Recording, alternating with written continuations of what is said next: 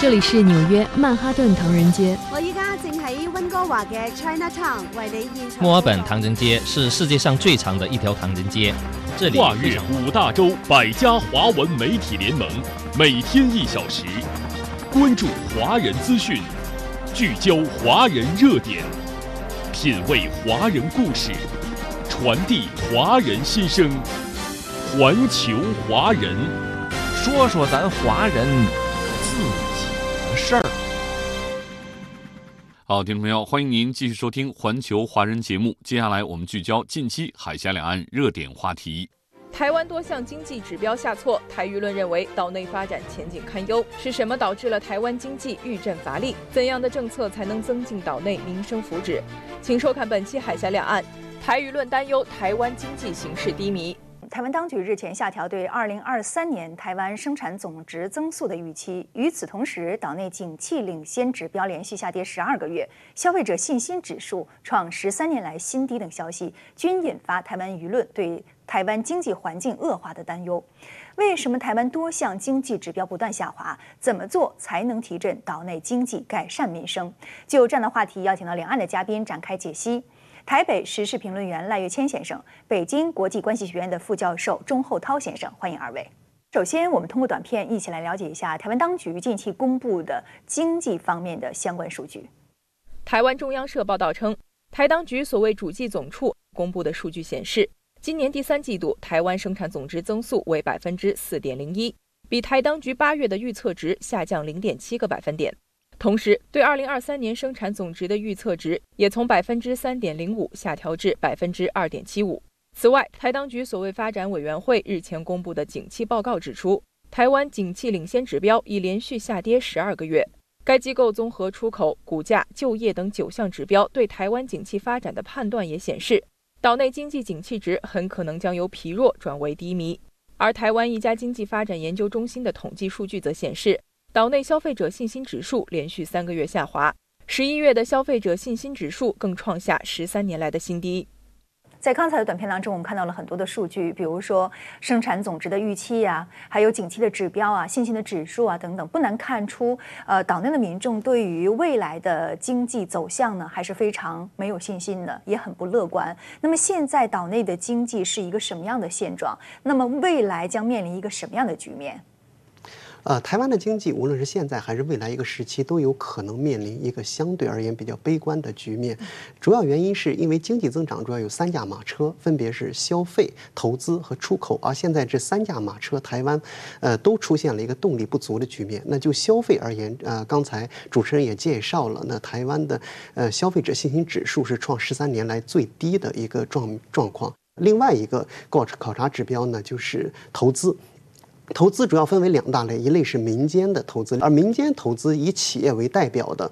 那么，因为台湾现在被列为全世界那危险系数最高的一个地方，所以它的风险系数比较高，所以很多的企业不但不在台湾投资，反而会加速出走。那台湾当局现在基本上是属于举债度日，到二零二四年蔡英文下台时，台湾的举债将会超过八万亿新台币。那就现在二零二二年，台湾平均每个人身上的负债达到二十六万新台币，那未来将会进一步增高。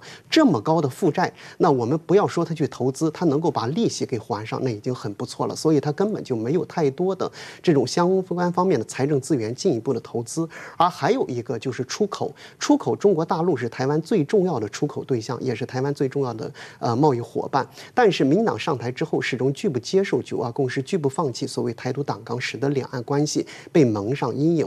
那台湾对大陆的出口自然也会受到一定的冲击。那更重要的是，台湾在整个亚太地区的经济一体化进程当中被相对边缘化了，他无法享受这些竞争对对手在参与这些国际组织时所能够享有的低关税甚至零关税。那这使得很多台湾的产品它就没有竞争力，那这样的话，台湾的经济也会面临一个系统性的呃困境。所以从整体上来讲，台湾现在的经济发展和未来的一段经济发展，它的预期都是比较差的。那最主要的总结出来四个字就是内外交困。那如果说面临着这样的经济困境的话，台湾民众的日常生活有没有受到影响？也就是说，在日常的过日子过程当中，是不是有感的？那么有没有给自己的生活带来压力？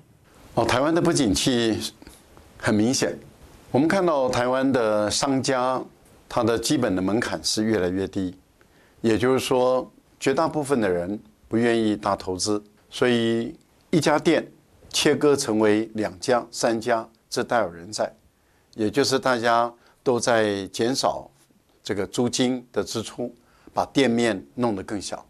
第二个，饮料店这种低门槛的特别多，而比较有。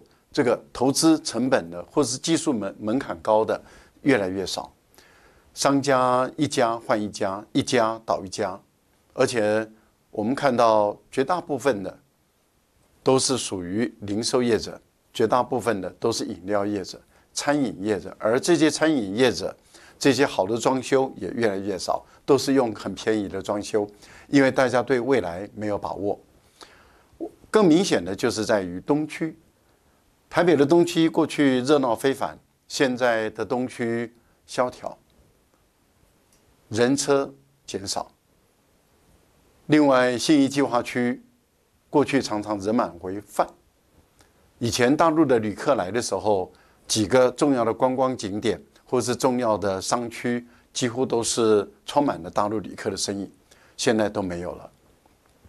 当前一段时间，台积电的董事长。他要他的员工要多休假，多休无薪假，大家背脊都感觉到一丝的凉意。台积电都要求他的员工要休无薪假，那更多的行业该怎么办？因为它是台湾非常赚钱的一家企业。现在的情况是如此，可是房价还是一样高，物价是节节攀升。不管是素食店、小餐店，甚至我们到大卖场，所有的物价都在上涨。可是员工的薪水没有上涨，我们的薪资没有上涨，贫富的差距落差越来越大。所以在台湾感受到经济确实是萧条了。就像您刚才谈到的这样，经济发展遇到了瓶颈，民生也不振。那么背后的原因有哪些呢？有的人认为说是大环境不佳。但是有的人认为说是民进党的经济政策不行，您怎么来看？呃，这的确是一个非常重要的问题。事实上，我们都知道，台湾经济在上个世纪七八十年代一直到九十年代的呃初期，它的经济发展都是非常好的，处于当时的黄金时期、繁荣时期。但为什么到现在这种黄金时期和繁荣时期就一去不复返了呢？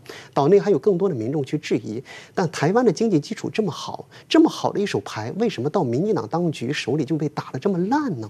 那背后的原因其实是非常复杂的。一个非常重要的就是台湾它有它自深的这种结构性的困境，主要台湾呢，它是一个岛型的经济，是个浅碟型的经济，而且是一个以出口为导向的经济体。那在这种情势下，它对外部的依赖是非常高的。如果说外部出现任何的风吹草动，那台湾的经济都会受到一定的影响。而现在二零二二年，那么我们众所周知，整个国际环境出现了一些动荡，这也为台湾经济的确那带来一些不好的因素。但更重要的是，民进党当局执政无方。那么我们都知道，台台湾经济长期面临着五缺的因素。也就是缺水、缺电、缺地、缺工，也就工人，还有缺人，就是高科技人才。那在这五缺当中，缺电是一个非常关键的因素，而且更重要的是，台湾现在的能源结构相对而言是非常不合理的。它的火力发电，呃，达到了百分之八十二，它的核电只有百分之十二左右。而我们都知道，那么核呃火力发电它是有成本高、污染性强，还有不稳定性呃比较强这样几个特点。那这。使得台湾的这种能源呃系统面临着较大的困境。例如说，发电的成本，原先核电在能够正常运行的时候，台湾的发电成本一度电只有一新台币左右，而现在因为呃核电的比率降低了，它的发电成本每一度呃升到五新台币左右。那么。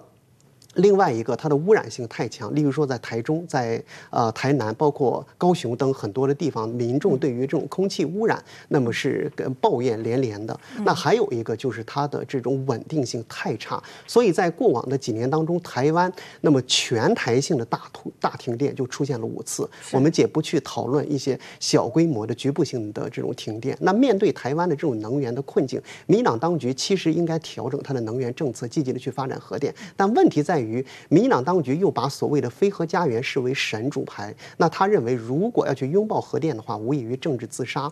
那所以这种情势下，其实民进党当局是为了自己的一党私利，绑架了台湾的经济民生。那从中也可以看出来，其实民进党当局对于台湾经济的发展，不但没有产生一个呃这种加分作用，反而一直在去其实阻碍了台湾经济的发展。也正是因为这样一个原因，其实岛内很多舆论认为，那民进党当局已经成为了台湾经济社会发展的罪魁祸首。那岛内才会有舆论认为，民进党不倒，台湾不会好。也就是说，当台湾的经济发展出现问题的时候，那么民进党呢，并没有采取一些行之有效的措施，反而呢是他想干什么就干什么，他认为对的他就去推行，而不顾民众的反应和呼吁。所以说，这么多年来，民进党执政之下，是不是也没有提出过有效的治理措施？面对台湾经济的不景气，大家都期待民进党当局应该有一些做法，有一些。具体的有效的振兴经济的措施，很遗憾的，我们没有看到。我们绝大部分看到的就是他们一张嘴在辩论，他们一直在狡辩说我们的经济没有问题。你看我们的 GDP 还有成长，可是大家都在问的是，那是半导体业者在成长，可是半导体业的从业人员在台湾占比是非常非常少的，因为他们是高技术、高尖端的行业。所以能够从事这个工作的人并不多，台湾绝大部分的是服务业，还有一部分是农业。那因此，对于台湾来讲，还有传统的这些产业，可是传统产业的经济状况并不理想。台湾经济比较活跃的，其实就是那些高尖端的半导体的产业。那我们刚刚已经谈到了，面对这样的一个情况的时候，民进党当局一直在粉饰太平，用冰冷的数字要来说话。那又有一段时间，美元一直在上涨，日币一直在贬值，韩币也一直在贬值，贬得很严重的情形下的时候，民进党当局还可以吹嘘说我们的 GDP 已经超过韩国，超过日本。最近日元、韩元已经开始回弹，而且大家在问说，台湾的经济比日本强吗？难道我们现在是排名全世界第三大的经济体吗？现在不敢说了。台湾的主计部门的负责人不敢说了，为什么？因为之前那种吹牛吹得很大。那除了吹牛以外，大家要看的是，那你总该有一些做法吧？哈，他的做法是这样，就是对于被大陆出口啊，也就是说那些农产品到大陆有困难的，他就采用变相的补贴。那对于观光服务业怎么办呢？他用防疫旅馆。而且规定你一定要给我住在防御旅馆，那就形成了防御旅馆竟然是供不应求这样的一种虚假的一个现象。因为消费者都是台湾的民众，而且都是防御旅馆强迫你一定要住在那个旅馆，不准住在家里面。以前是可以住在家里，后来就规定不能住家里，一定要住在旅馆。这样的情形又制造了另外一种所谓的旅馆的假象。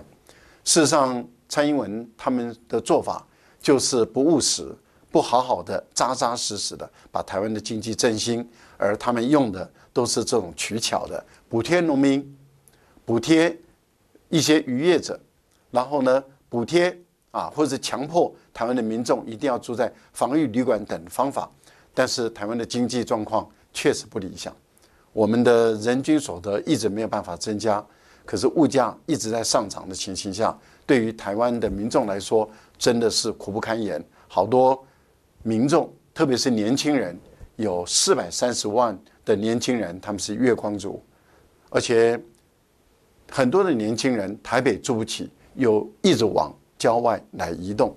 这个就是目前我们在台湾所看到的现象。而民进党当局一点做法都没有，这也就是为什么他们在这一次的选举中会败得这么惨的主要的原因，就是经济。一直没搞好。台湾多项经济指标下挫，台舆论认为岛内发展前景堪忧。是什么导致了台湾经济遇震乏力？怎样的政策才能增进岛内民生福祉？台舆论担忧台湾经济形势低迷。那么，既然现在台湾的经济已经遇到了困境，未来呢也很有可能不景气。那么，到底什么才能解决目前存在的问题呢？我们一起通过短片来了解一下。据台湾《中国时报》报道。岛内工商团体、企业呼吁民进党当局应反思经济政策与两岸政策。台湾三三企业交流会理事长林柏峰分析，民进党当局制造仇中情绪，导致两岸关系紧张，推行错误的能源政策等问题都必须重新检讨。上海社科院台湾研究中心主任盛九元认为，对台湾而言，大陆巨大的市场具有不可替代性，两岸产业分工明确，互补性强，合作空间巨大。无论从目前还是从长远来看，大陆作为台湾地区最大贸易伙伴的角色都难以被撼动。是台湾经济最重要依靠。在刚才的短片当中，我们看到岛内的工商团体和企业都认为说，首先民进党当局要检讨它的经济政策，其次要展开跟大陆的交流交往，才能对岛内的经济成长有帮助。那我们应该如何来看岛内各界这样的呼吁？他们认为说，跟大陆展开交流和合作，才能够提振岛内的经济。那么您如何来分析这样的提议？呃，这些看法还是非常有道理的。以往的事实证明，两岸关系好，台湾的发展才会更好。呃，主要是因为两岸关系是台湾经济社会发展的一个重要依托，只有依托良好的两岸关系发展，才能够为台湾经济社会发展寻找新的契机。那一方面呢，是因为两岸关系好了，才能够为台湾经济社会发展创造一个非常稳定的环境。台湾是个外向型经济体，它的原材料需要进口，它的产品需要出口，所以它高度依赖一个。非常稳定的周边环境，那只有两岸关系好了，才能够确保整个台海地区的和平与稳定。那如果说两岸关系出现风高浪急，那整个台海地区也有可能会遭遇惊涛骇浪。那台湾的出口、它的进口都会遭到巨大的冲击，台湾的经济自然也会被蒙上沉重阴影。那另外一个非常重要的方面是，大陆是台湾那最大的贸易伙伴，也是最大的出口呃对象。那在这种形势下，那只有依托两岸关系，台湾的出口才能。够寻找到新的空间，而且我们中国大陆现在已经成为全世界的第二大经济体，在过往十年，对于全球经济增长贡献率超过百分之三十八，已经成为了全世界最重要的呃发展。动力和引擎。那在这种形势下，如果说台湾当局能够搭上大陆经济发展的高质量发展的快车，那这样也可以为台湾经济发展那带来新的可能性。还有一个，只有依托大陆的经济发展和两岸的经济贸易往来，才能够为台湾创造更多的贸易顺差。台湾在二零二一年从中国大陆获得的贸易顺差达到了一千七百亿美元。如果说将从中国大陆获得的贸易顺差抛除在外的话，台湾整个的呃对外贸易它是处于一个严重的贸易逆差状态的。那这样它的经济发展的动能就会被大幅的压缩。所以未来只有调整两岸政策，积极的发展两岸贸易，才能够为台湾的呃贸易顺差带来更多的增长点。就像您刚才分析的这样，当各界都在认为只有跟大陆展开经济层面的充分的交流，才能够对岛内的经济产生助力的时候，我们看到在岛内甚至有人在扬言和炒作说，台湾现在对于大陆的经济依存度在降低。那我们应该怎么来看待这种负面的声音？过去台湾的进出口，大陆占比是最高，一般来讲都占到百分之四十二到四十五不等。那也就是说，我们的进出口中，大陆是占我们的进出口外汇顺差最重要的来源。在美国，对于半导体给大陆设下非常大的限制，而且不准台积电跟不准台湾相关的这些半导体业者把这些先进制成的晶片卖到大陆去，所以我们的半导体的在我们的经济方面就呈现了。啊，这个输往大陆的份额在减少。那根据今年的统计资料，台湾进出口到大陆的到了百分之三十八，但是大陆还是台湾进出口最大的地区，也就是我们的进出口中，大陆还是最重要。再怎么说都占了百分之三十八。那日本、韩国、美国、欧洲还有其他的地区或者国家，我们看到的。占比也不过就是剩下的。更重要的地方是，民进党他们借从对大陆的百分之四十二到四十五降到百分之三十八，他们就开始做文章了，说我们这样子就可以摆脱对大陆的依赖。他们没有对人民说实话。为什么说他们没有对人民说实话呢？因为如果以今年的一到十月的统计数字，相对于去年的一到十月的统计数字，虽然占比百分之四十二降到百分之三十八，但是问题是总额却比去年还要增长百分之二点多，也就是说，台湾出口到大陆的增加了，进口也增加了，而贸易顺差扩大到一千三百多亿美元这么的多。换言之，也就是比例上从四十多降到三十八，但是绝对值，也就是总量不降反升，也就是台湾跟大陆的经济是非常的紧密，而且台湾在经济方面还是大量的依赖中国大陆。更重要的地方是，贸易顺差主要的来源就是来自于大陆。如果没有这个一千多亿美元的贸易顺差，以台湾现在对于欧洲、台湾现在对日本，尤其对日本的这么巨大的贸易逆差，台湾的外汇存底将是呈现赤日的现象。那如果这样子连续一段时间的赤日，台湾的外汇存底就会紧缩。这个事实上对于台湾的商人来说，他看得很清楚；对于台湾的执政当局来讲，其实他也很清楚，但是他用话术、用表面的统计数字来欺骗台湾的年轻人，欺骗台湾的民众。严格上来说，台湾的贸易顺差主要的来源是来自于大陆，所以事实上，台湾对大陆的贸易还是在成长中。跟大陆展开经济合作，去反哺岛内的经济成长，其实是有历史可循的。在国民党执政的八年时间里，我们可以看到，在跟大陆进行充分经济交流之后，那么岛内的各行各业都收获到了经济成长的红利。所以说，什么是好日子？那么民众他生活的满足，那么各个业态比较繁荣，应该就是好日子。所以说，现在台湾经济遇到的这种困境。瓶颈到底应该怎么解决，才能够让民众过上之前的那种好日子？